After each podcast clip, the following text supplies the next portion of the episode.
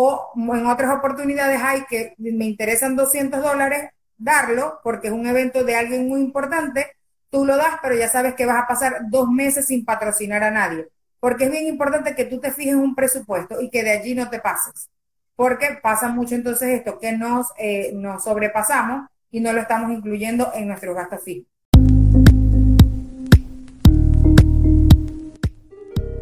Hola, soy Malcolm Barrantes y estás escuchando Tenedor Digital, el podcast de la comunidad gastronómica apasionada por el marketing digital. Recientemente hice una encuesta a través de las historias de Instagram y le pregunté a la comunidad cuál era el principal problema que estaban teniendo en sus negocios gastronómicos, enfocado a redes sociales. La mayoría de las respuestas iba relacionada al contenido que debían compartir en redes sociales. No sabían qué contenido compartir, no sabían cómo crear un plan de contenido. Por eso es que quiero recordarte que en la descripción de este video vas a encontrar mi curso de cómo crear contenido para negocios gastronómicos. Puedes acceder a él completamente gratis. Lo único que tienes que hacer es suscribirte, dejar tu mejor correo y vas a recibir toda la información directamente en tu email. En esta ocasión quiero compartirte una conversación que tuve previamente con Cindy de Tours. Ella es venezolana, radicada en Estados Unidos y desde el 2004 es licenciada en contabilidad. Además, también tiene experiencia en negocios gastronómicos, por lo que en esta conversación hemos tocado varios puntos relacionados con las finanzas. Empezamos con el propósito de tu negocio, pasando por los valores de los negocios gastronómicos, para entrar luego en materia de la importancia de definir los gastos fijos y finalizar con la importancia del cliente ideal en un negocio gastronómico. Te dejo para que escuches el episodio. Bueno, pues entonces darte la bienvenida, primero agradecerte. Y pues este tema que nos tienes hoy es muy interesante, es de mucho valor para todos los, este, el negocio restaurantero que en este momento pues está viéndose muy afectado por la situación de la pandemia. Y tú vienes a enfocarlo desde un punto de vista que me parece muy interesante y quisiera que hablemos un poco sobre eso. Bueno, primero quisiera que te presentes, que les indiques a las personas por qué estás acá, por qué escogiste este tema y coméntales un poco sobre tus atestados. Sí, claro. Bueno, mi nombre es Cindy Turris. Eh, mi cuenta es arroba con y corazón. Y desde esta plataforma yo diseño estrategias para impulsar marcas. Eh, lo veo como desde el lado racional y humano. Siempre me gusta como mezclar estos dos porque siento que es como debemos de proyectar los negocios. Soy contador público desde el 2004 que me gradué y desde entonces eh, estoy como que en todo lo que es el área de costos, de contabilidad, administración y gerencia.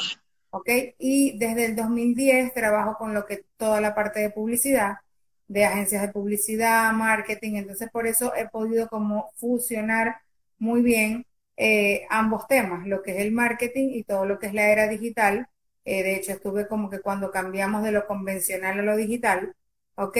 Este, y todo lo que es entonces la parte de los números y de los costos, que ahorita es como, siento que es donde hay muchas fallas en los nuevos negocios, porque eh, cuando arrancamos un negocio anteriormente, como que con la vieja escuela, eh, uno buscaba el abogado, buscaba el contador, buscaba, no sé, como una secretaria, o sea, se unían varias personas y entre varias personas sacaban un proyecto adelante. Ahorita todas esas personas, por lo general, lo hace uno mismo.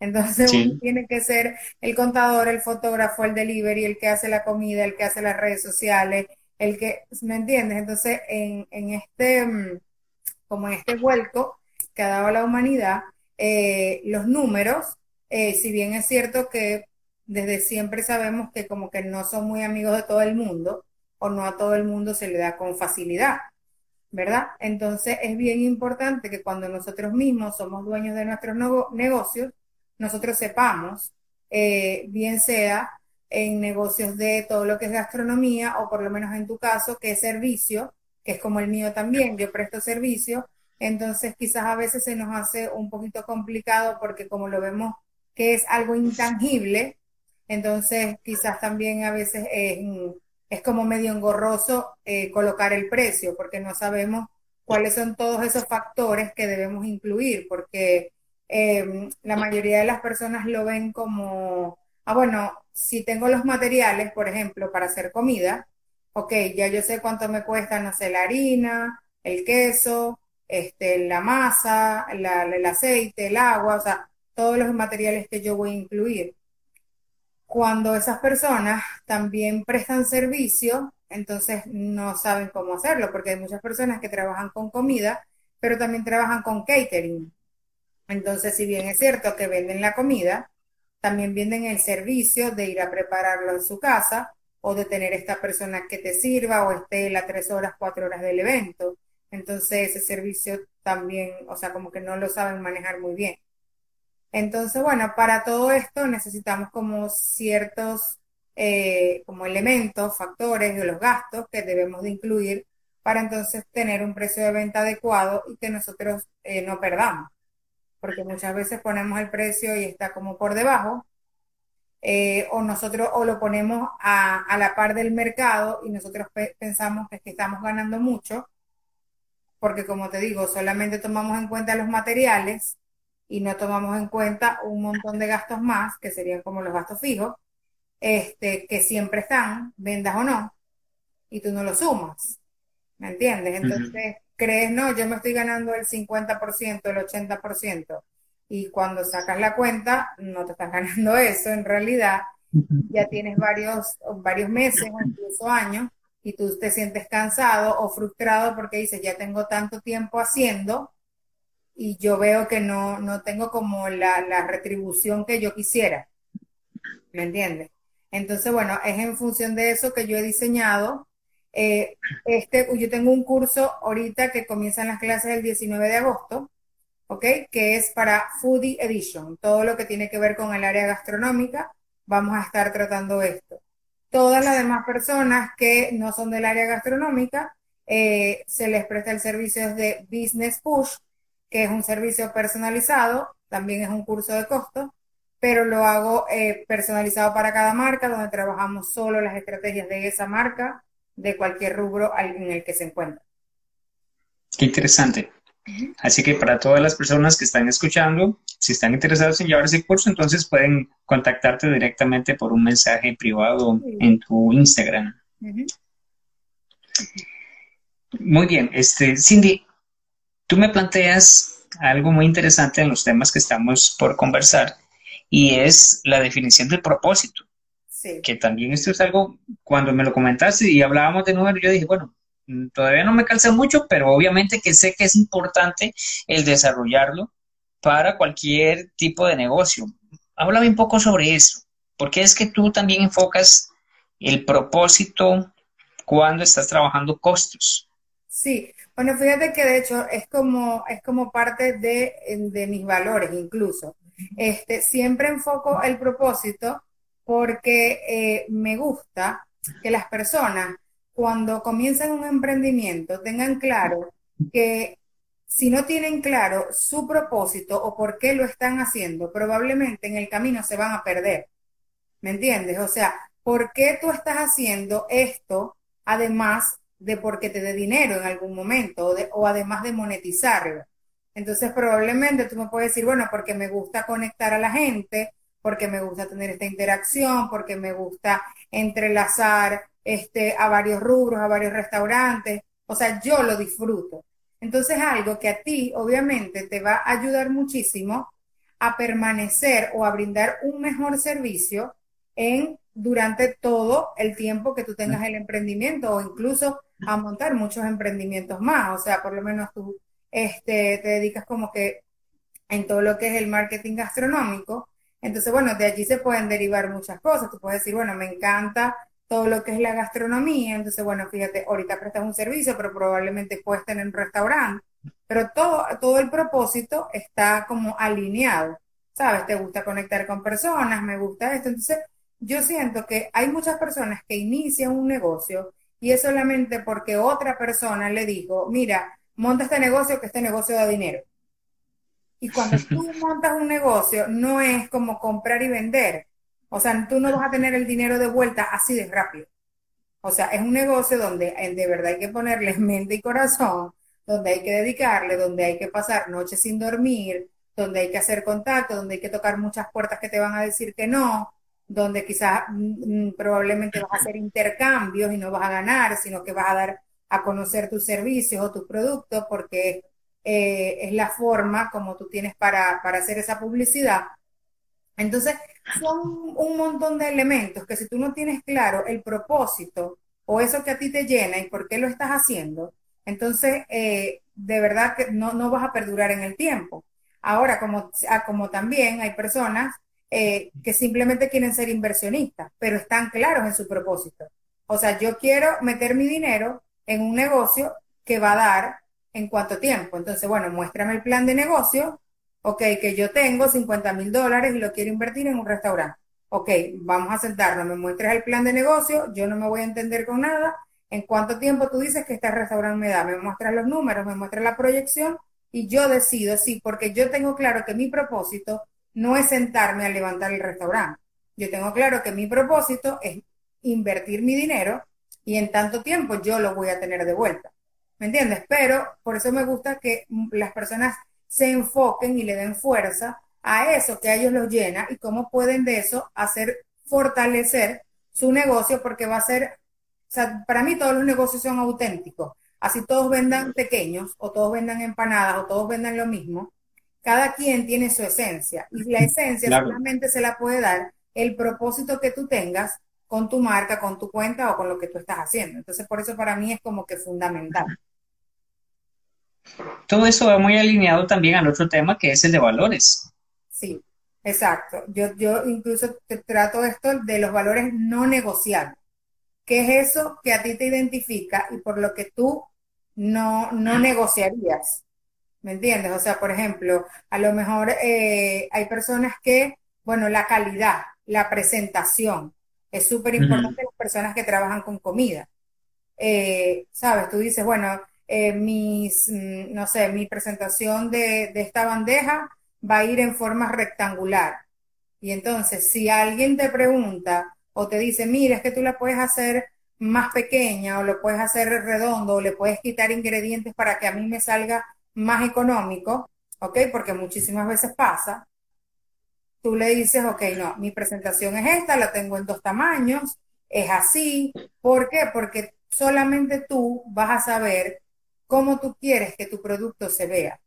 A lo mejor si tú le quitas todos esos ingredientes, a lo mejor si tú lo pones en una forma redonda o no tiene una base muy fuerte, a lo que la cargue se puede recaer, se puede romper y tú sabes que quien va a quedar mal eres tú, porque el cliente no lo, no lo sabe, no lo entiende y nosotros solamente se lo debemos dejar saber. Igual que la puntualidad, igual que trabajar con amor, con empatía, con... O sea, cada quien tiene sus valores que igualmente los van a definir.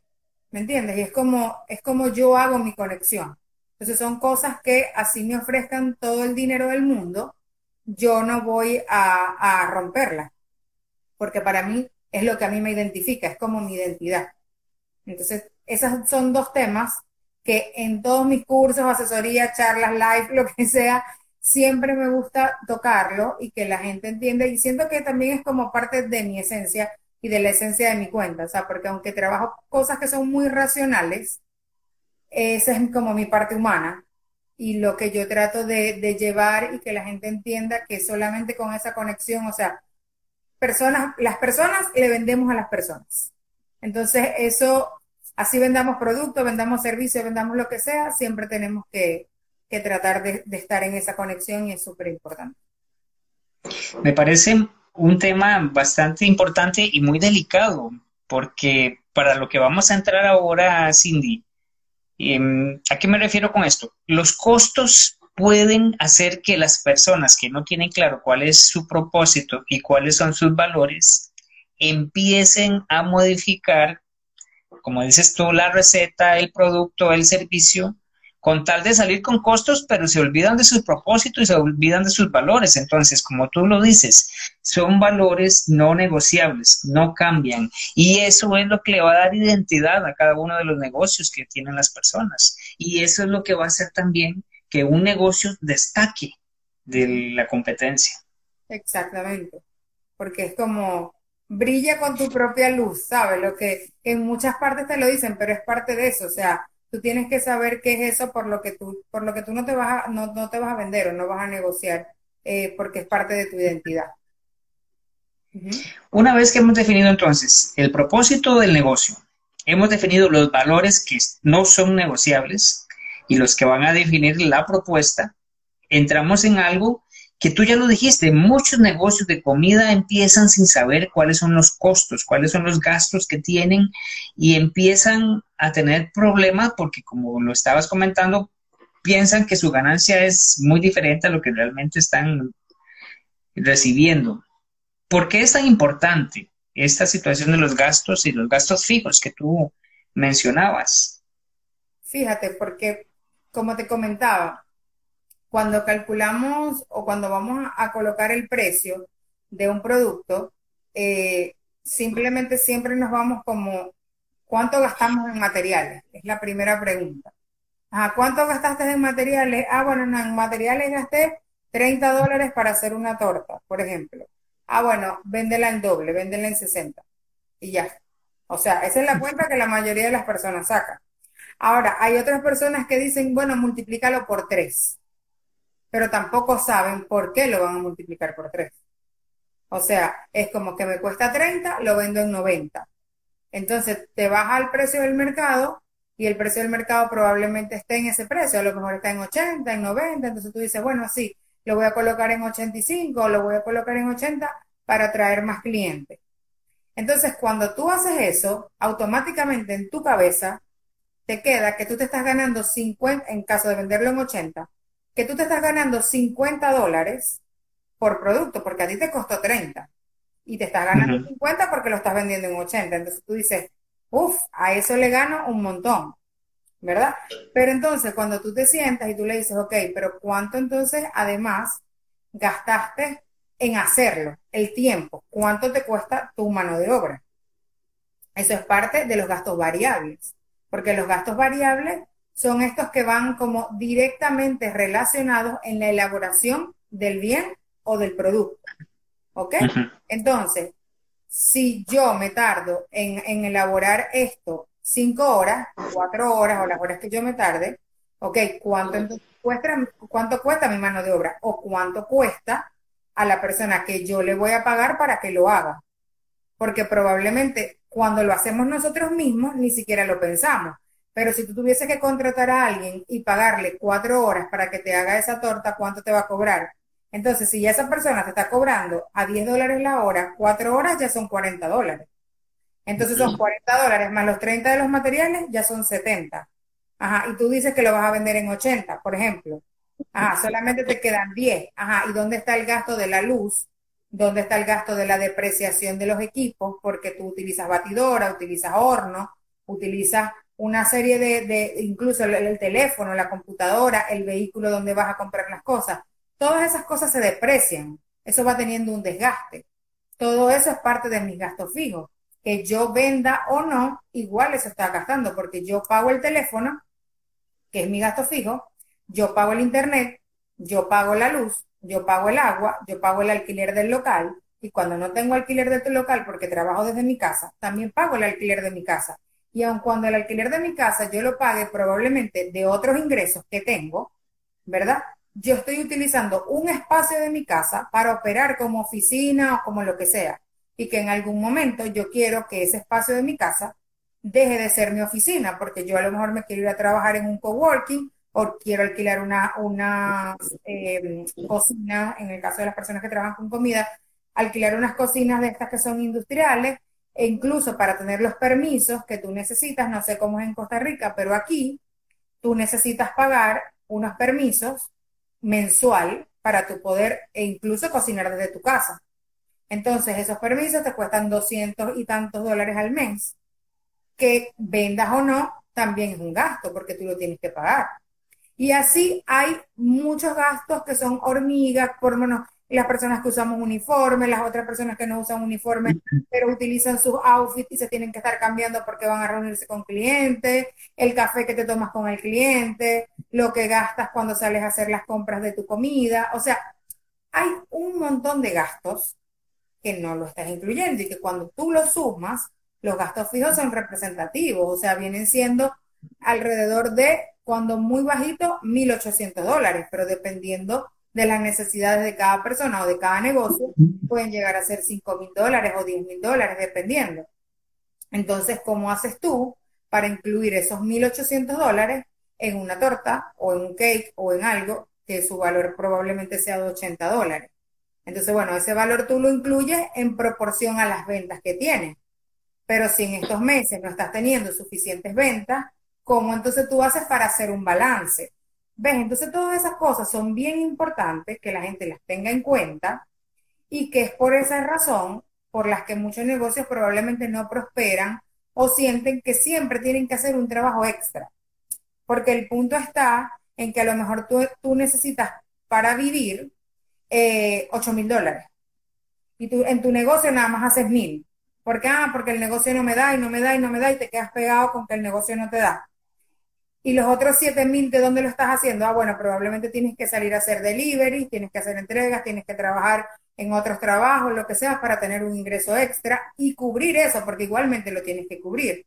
Entonces, si nosotros queremos trabajar para nosotros, la idea es proyectar nuestro negocio a que yo no tenga que hacer todos esos trabajos extras, sino que mi negocio me dé esos 8 mil o esos 7 mil o pueda pagar todo lo que yo necesito y a las personas que puedan trabajar conmigo, porque la intención siempre es ir creciendo.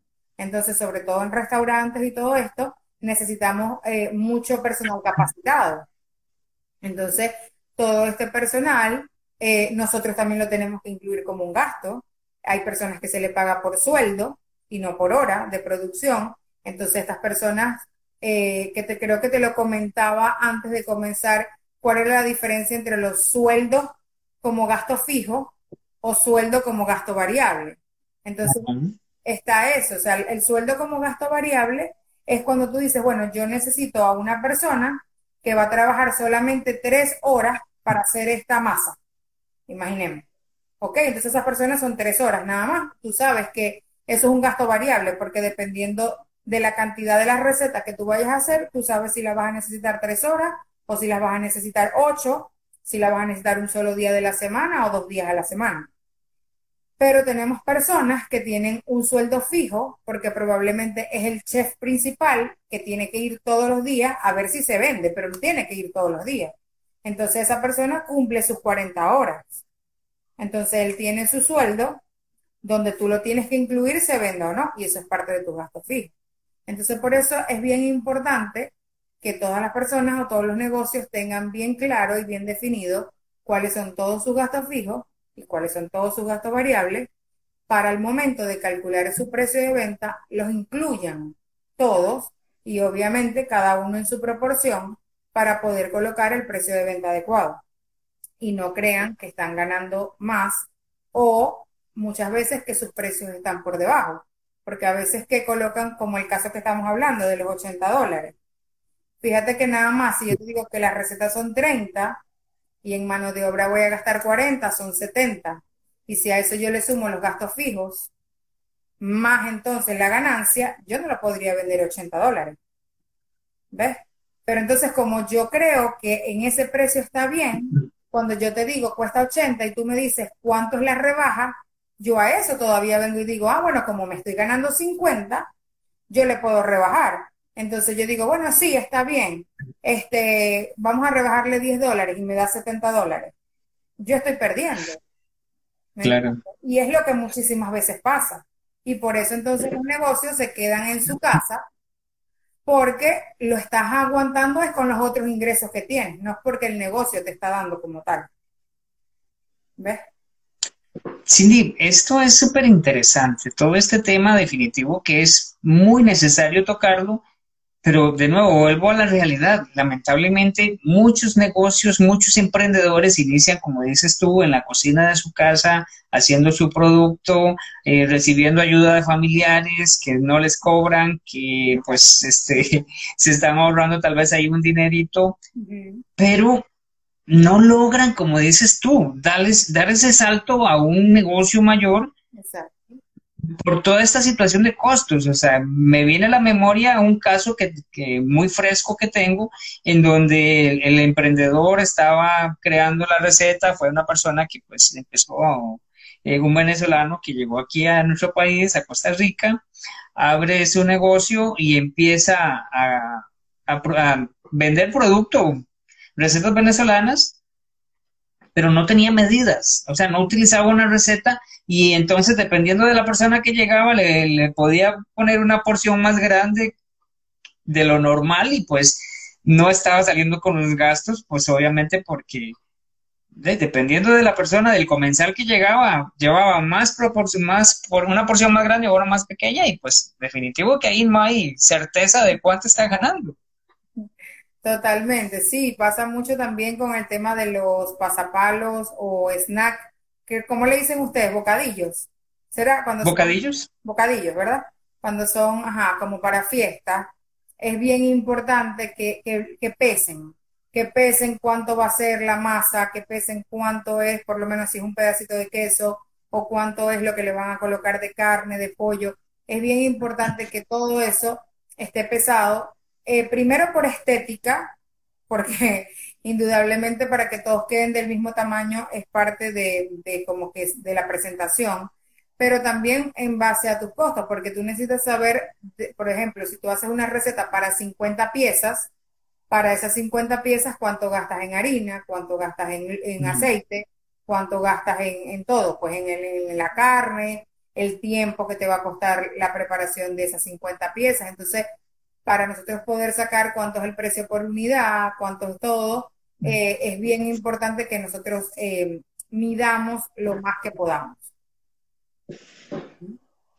Muy interesante. Bueno, por acá tenemos algunos comentarios de, personas que están acompañándonos en esta noche. Nos dice Clay Mijangos que pues sí, se necesita estandarizar si queremos crecer y replicar. Bueno, aquí la clave es esta palabra replicar, definitivamente que es el poder repetir, el poder estar haciendo todo que sea igual, así como tú lo estás indicando, ¿verdad? Sí, sí, indiscutiblemente, eh, de verdad que es, bien importante y de hecho yo recomiendo, por ejemplo, en los cursos nosotros trabajamos eh, como la primera parte, trabajamos en este grupal todo lo que es la parte del propósito, de los valores no negociables y comenzamos a trabajar todo lo que son los gastos fijos y los gastos variables. Y de hecho, eh, yo les envío como sus tareas para que la hagan al finalizar la clase y tienen una semana para hacerlo porque nos vemos una vez a la semana. Entonces, cuando las personas durante la semana comienzan a colocar cuáles son todos sus gastos fijos, todo, la, la mayoría queda en shock, o sea, dicen, de verdad yo nunca me había sentado a ver cuánto yo gasto mensualmente, porque incluso hasta Netflix. O sea, hay muchas personas que pagan Netflix o que pagan Alexa o que pagan la música o que pagan lo que sea, son suscripciones, pero que a lo mejor tú necesitas para trabajar, porque quizás de allí ves documentales o porque tú necesitas música para trabajar porque te concentras mejor. Entonces, eso también es algo que yo siempre eh, como que mm, defiendo mucho, ¿no? Yo digo, nadie puede decir eh, o puede como eh, criticar, por decirlo de alguna manera, lo que tú necesitas para trabajar. O sea, porque cada uno es, es diferente. Entonces, probablemente yo para trabajar necesite un ambiente donde yo quiera tener música, donde yo coloco un incienso, donde yo prendo una velita, donde yo, porque me gusta tener todo como con aroma y tal. Entonces, para mí, dentro de mis gastos fijos, yo tengo que incluir cuánto me cuestan mis inciensos, cuánto me cuestan las velas, cuánto me cuestan los aceites, todo esto, pero probablemente para ti es importante una vez a la semana reunirte con un cliente eh, porque tienes que cerrar algo, eh, brindarle quizás la cena, un café. Entonces, todas esas cosas, ¿me entiendes? Cada quien tiene sus propias prioridades y hacia dónde quiere llevar su negocio, porque nosotros estamos ahorita en un punto, pero yo sé que eso es una de las preguntas que también le hago, cómo tú te ves viviendo de aquí a cinco años o de aquí a diez años y qué estás haciendo tú hoy para llegar allá. Porque a lo mejor tú me dices, ok, yo quiero tener una cadena de restaurantes. Ok, perfecto. Pero ¿cómo, cómo te ves viviendo? ¿Te ves viviendo trabajando en el restaurante o te ves viviendo acostado que el dinero de los restaurantes te vaya llegando y que tú solamente vayas a supervisar? Porque en función de eso, entonces tú vas a ir haciendo tu propio camino. Y entonces tú tienes que ir viendo que yo, entonces primero voy a ver cómo funciona el restaurante, porque también en gastos fijos para los restaurantes y todo lo que tiene que ver con comida, tienes que incluir lo que es pérdidas, porque en la comida se pierde mucho. ¿Ves? Eh, lo que tú regalas, porque tú a lo mejor das degustaciones o haces intercambio o vas a patrocinar algún evento, entonces tú llevas de tu comida para que la gente la pruebe, lo que das por intercambio, lo que gastas en publicidad. O sea, hay una lista bien grande de gastos fijos y que cada quien tiene, como te digo, no son cuestionables, cada quien tiene sus propios gastos. Y lo más importante es que si es verdad que estoy completamente segura que un 80% nadie los incluye, es la depreciación. Ese desgaste que tienen nuestros activos, que es con los recursos con los que trabajamos, como te decía, en el caso de las cocinas son las amasadoras, el horno, las batidoras, todo esto, pero nosotros también utilizamos el teléfono. Ahorita el teléfono es fundamental por las redes sociales.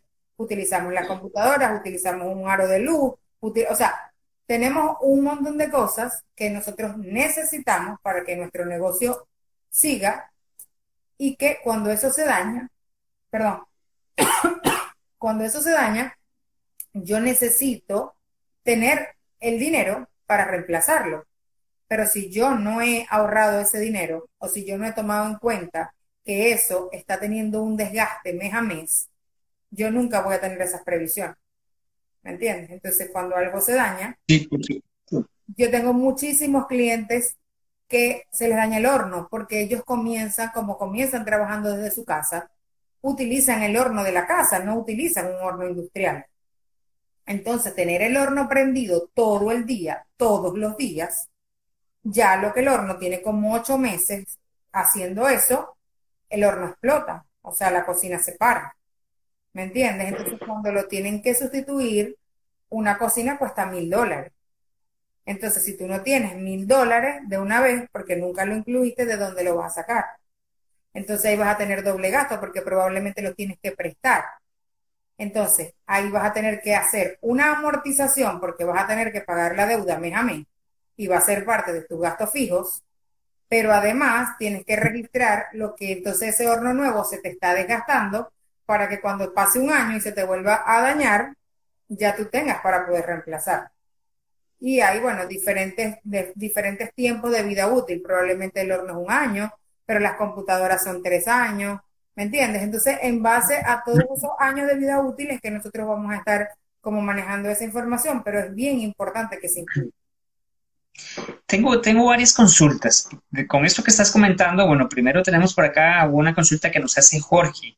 Él nos consulta, ¿qué método ocupas para prorratear los gastos fijos en la diversidad de platillos que puede tener un negocio de alimentos y bebidas? Sí, bueno, yo eh, lo que hago es, tomamos los gastos fijos y en proporción a las ventas, ¿ok? sacamos todo lo que es eh, ese porcentaje que corresponde. Y luego, entonces, nos vamos a lo que es los costos variables de cada producto. O sea, yo recomiendo hacer, por ejemplo, en caso de restaurantes, cada plato debe tener su tabla de costos. ¿Ok? Entonces, ¿cuánto me cuesta hacer este plato por unidad? ¿Cuánto me cuesta hacer este plato? Y en esa proporción, luego que ya yo tengo los gastos variables, yo le voy a sumar esa, esa proporción de gastos fijos que tengo, eh, que por ejemplo, mis ventas van a ser mi 100%, ¿ok? Entonces, si mis ventas son mi 100%, ¿cuánto representan mis gastos fijos de esas ventas? Es como una regla de tres. ¿Ok? Y en esa proporción, él me va a dar un 50%, un 65%, dependiendo cómo estén las ventas en relación a mis gastos ese porcentaje, entonces yo me lo llevo, ¿ok? A mis gastos variables y entonces yo se lo voy a colocar y es lo que me va a dar entonces mi punto de equilibrio, que vendría siendo mi costo total. Mi costo total es la suma de los gastos variables más los gastos fijos. Eso es mi punto de equilibrio. Luego de eso es que yo voy a aplicar entonces ese porcentaje de ganancia, que en muchos países es el 30%, otros sugieren un 20%, otros subieren un 7 o un 15, es dependiente. ¿Ok? Entonces, eh, pero yo necesito saber cuál es ese punto de equilibrio porque es lo que yo te decía ahorita, cuando me piden descuentos, ¿qué pasa cuando me piden descuentos? ¿Hasta dónde yo sé que me puedo bajar? ¿Me entiendes? Entonces es bien importante que yo sepa cuál es mi piso, por decirlo de esa manera, ¿verdad? Que es de donde yo no puedo bajar, porque si no, ya yo estaría perdiendo. Sí, te comprendo. Mira qué interesante la consulta que nos hace por acá el cheptógrafo. Nos dice, eso está bien en un escenario ideal, pero ¿cómo fijar precios razonables y que los clientes estén dispuestos a pagar en tiempos de depresión económica? O sea, en este momento. Sí, bueno, fíjate que, por ejemplo, yo siento que eso es algo mm, bien, bien importante y que nosotros, a ver, nosotros mismos valoremos el trabajo, porque aquí eh, este es un punto donde tocamos lo que es el precio del trabajo y lo que es el valor del trabajo. Sí, muy diferente, ¿verdad? Exactamente. Entonces pasa muchas veces que como estamos en una época diferente, ¿verdad? Eh, las personas vienen y te dicen, bueno, es que yo no tengo para pagarlo porque ahorita no hay tanto empleo, o porque, porque están pasando diversas cosas. ¿Ok? El punto está en que nosotros no podemos bajar nuestro precio o perder por la época en la que estamos. Simplemente, lamentablemente para algunos, debemos de cambiar de clientes y hablarle a nuestro cliente ideal, que siempre va a ser esa persona que puede pagar por nuestro trabajo.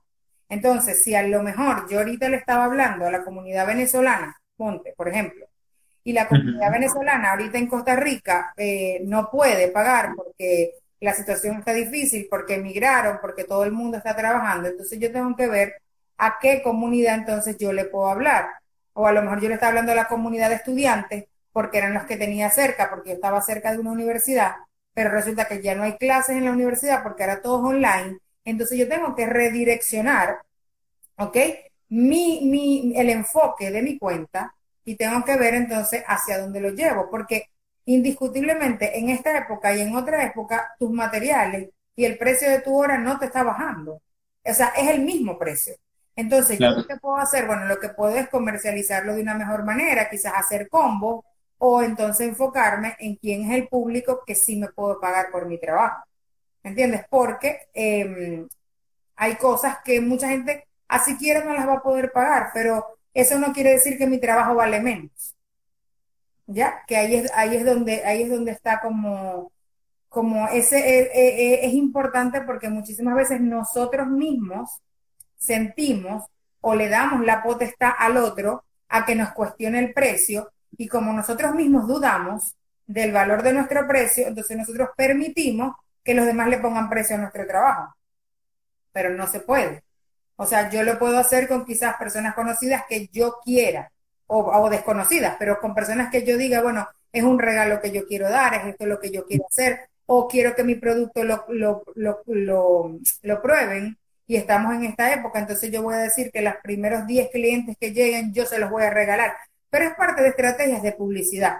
Pero de ahí a que yo vaya a bajar el, el precio significativamente de mi producto, en donde yo vaya a estar perdiendo y donde yo me esté atentando, no está bien, porque es lo que yo siempre digo, recuerda, eh, trata de que te recuerden por bueno y no por barato, no por el, ¿me entiendes? Porque esas personas te van a recomendar con otras que te va a decir, ah, no, anda a comprarlo con ella, porque ella es súper económica. Entonces, no te recuerdan porque ella lo hizo bien, te recuerdan es porque ella es muy económica.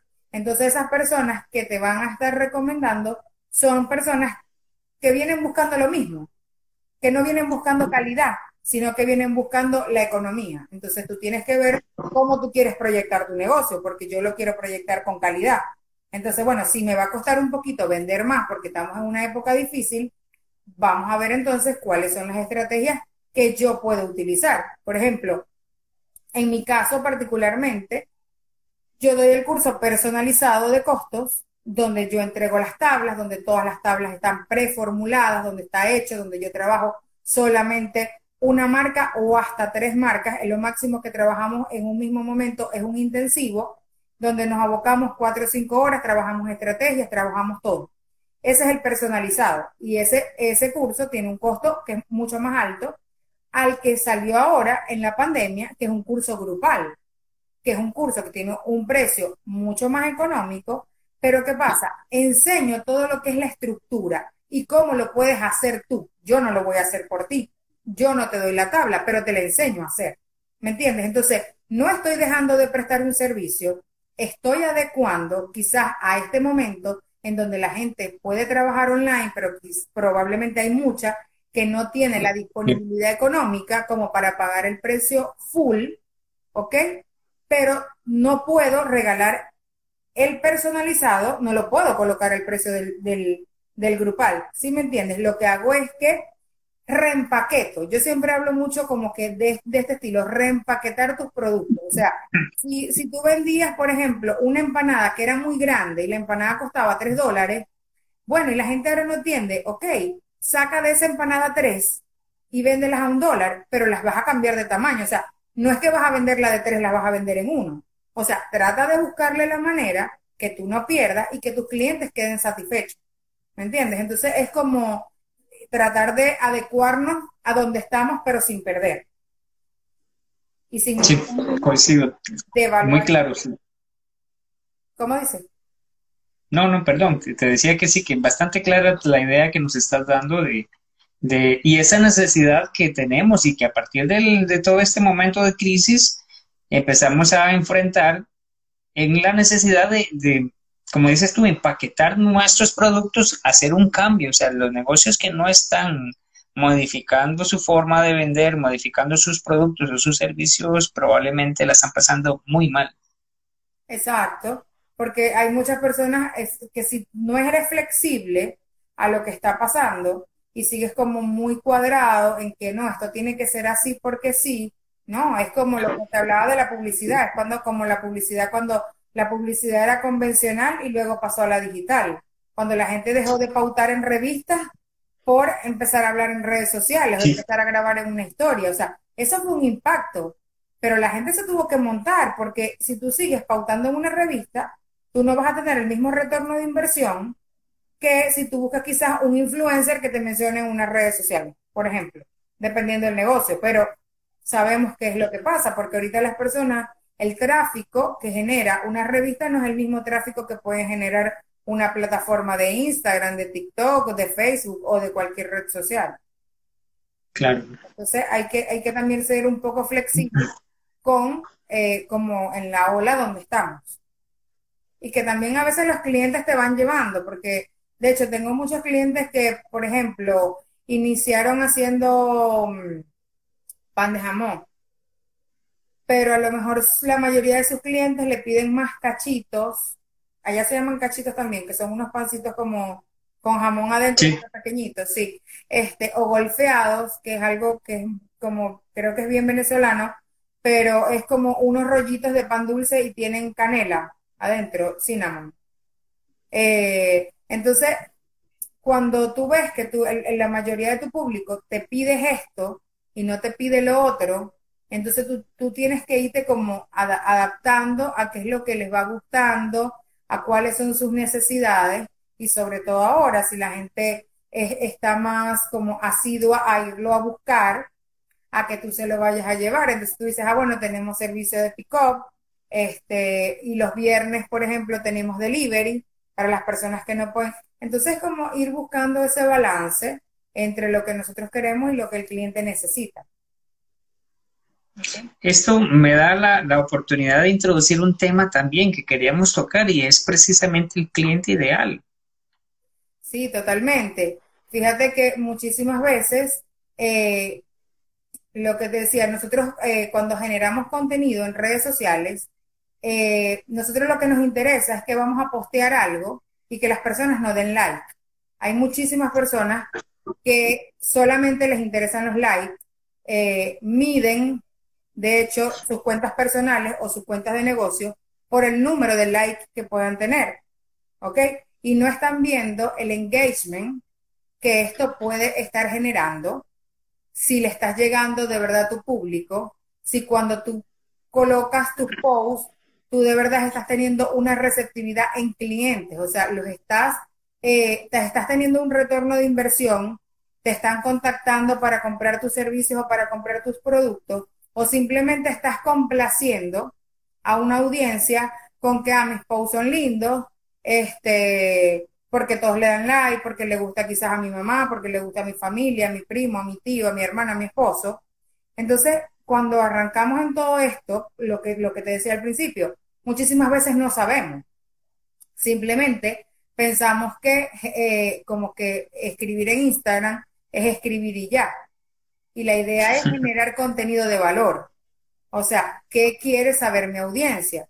Entonces, si yo tengo una empresa de comida, no es solamente colocar todos los días, vendo pequeños, vendo pasteles, vendo tortas, vendo, vendo, vendo, vendo, vendo, porque la gente se fastidia. Es como, como yo hago, ¿qué le gusta a este cliente ideal? Yo siempre les digo, piensen en una sola persona. ¿Quién ha sido tu mejor cliente?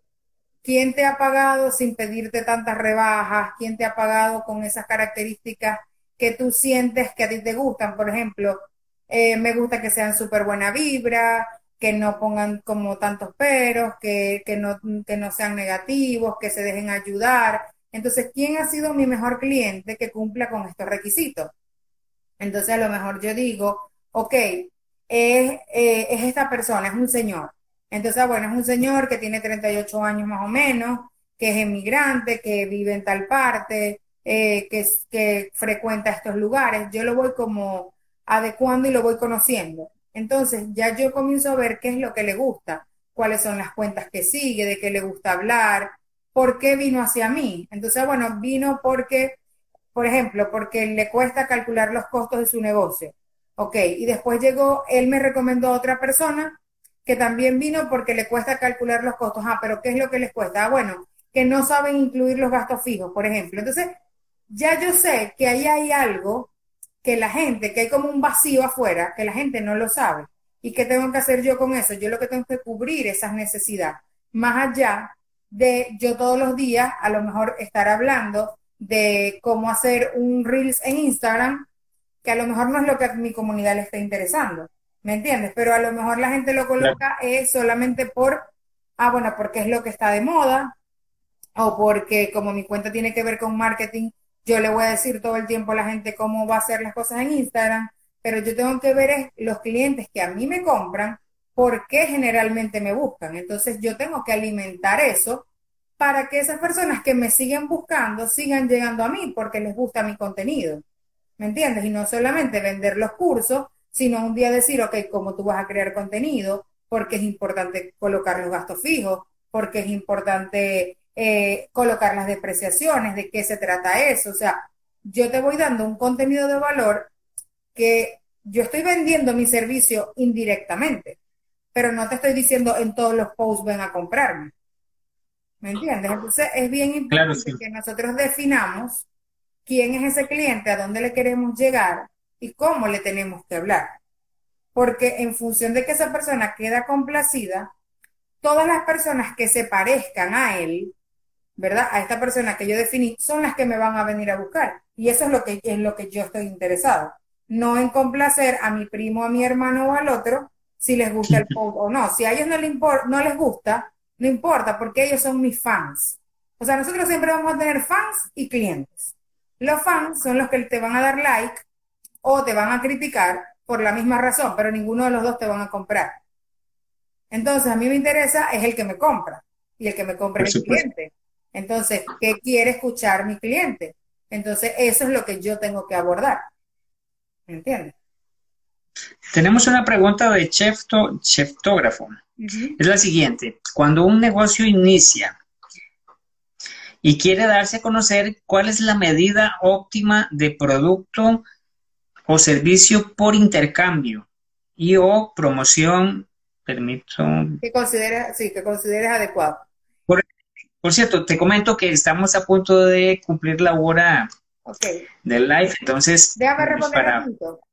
Sí, por favor. Sí, eh, bueno, yo lo que siempre recomiendo es que eh, dependiendo sus gastos, eso es un monto que lo van a meter en los gastos fijos y que dependiendo los gastos que ustedes tengan en el mes, es un monto máximo, que de allí no se pasen. Por ejemplo, si ustedes establecen que 100 dólares está bien en sus productos, que probablemente sean, no sé, si son cosas pequeñas, a lo mejor son 50 piezas o 80 piezas para un evento, que no se pasen de ese monto. Y que si, por ejemplo, hay dos personas que te dicen, ah, que yo quiero que vayas a dos eventos, entonces si tú decidiste que nada más vas a dar 100 dólares, tú dices, bueno, ok, yo solamente puedo colaborar con 50 piezas aquí y al otro evento le digo, voy a ir con 50 piezas. O si me interesa mucho, uno, me voy a ese grande, ¿me entiendes? Pero ya yo sé que no puedo más en este mes.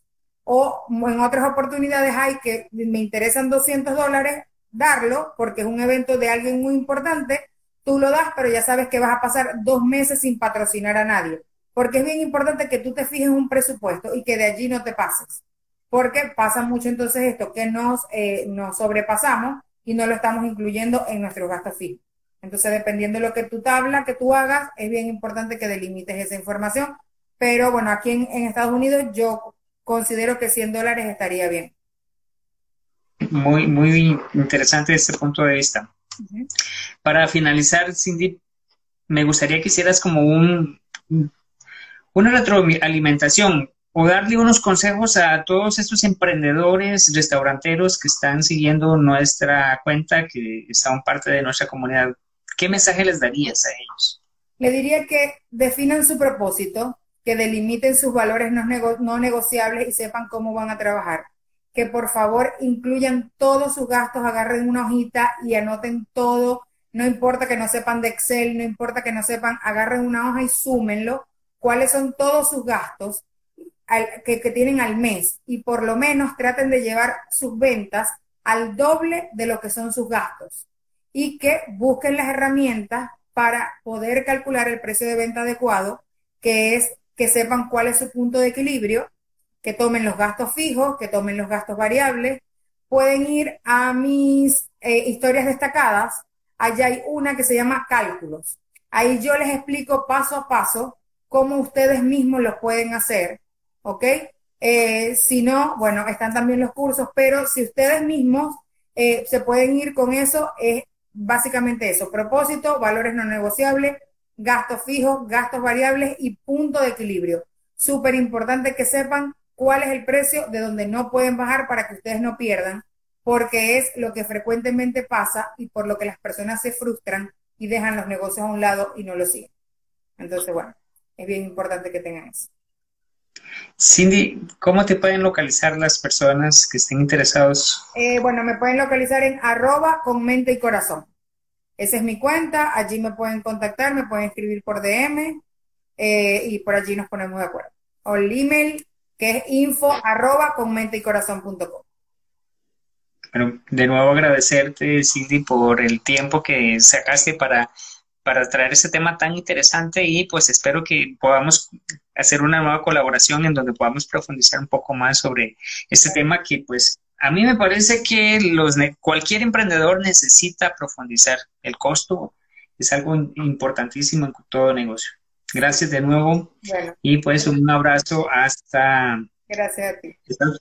En Orlando. En Orlando estás allá, bueno, en Estados Unidos. Un gusto te doy un minuto para que te despidas también de, nuestra comunidad. Bueno, muchísimas gracias, muchísimas gracias a ti por la oportunidad, a todas las personas que se conectaron. Y bueno, cualquier duda que tengan, no duden en inscribirme en arroba corazón, info arroba comenticorazón.com y pueden visitar la página web que es comenticorazón.com. Todo comenticorazón. Bye, que te... Gracias por el tiempo, un abrazo. Nos vemos. Gracias a todos los que se han conectado. Gracias por escuchar todo el episodio. Te recuerdo que en la descripción de este video encontrarás el enlace al curso de marketing gastronómico en donde vas a aprender cómo crear el contenido adecuado para tus redes sociales. Y si te ha gustado el contenido de este episodio, te pido que lo compartas en tus historias en Instagram y etiquétame también como Malcolm Barrantes. Si nos estás escuchando en Apple Podcast, valóranos con 5 estrellas. Y recuerda que la próxima semana estaremos compartiéndote un nuevo episodio con un nuevo invitado. Hasta la próxima.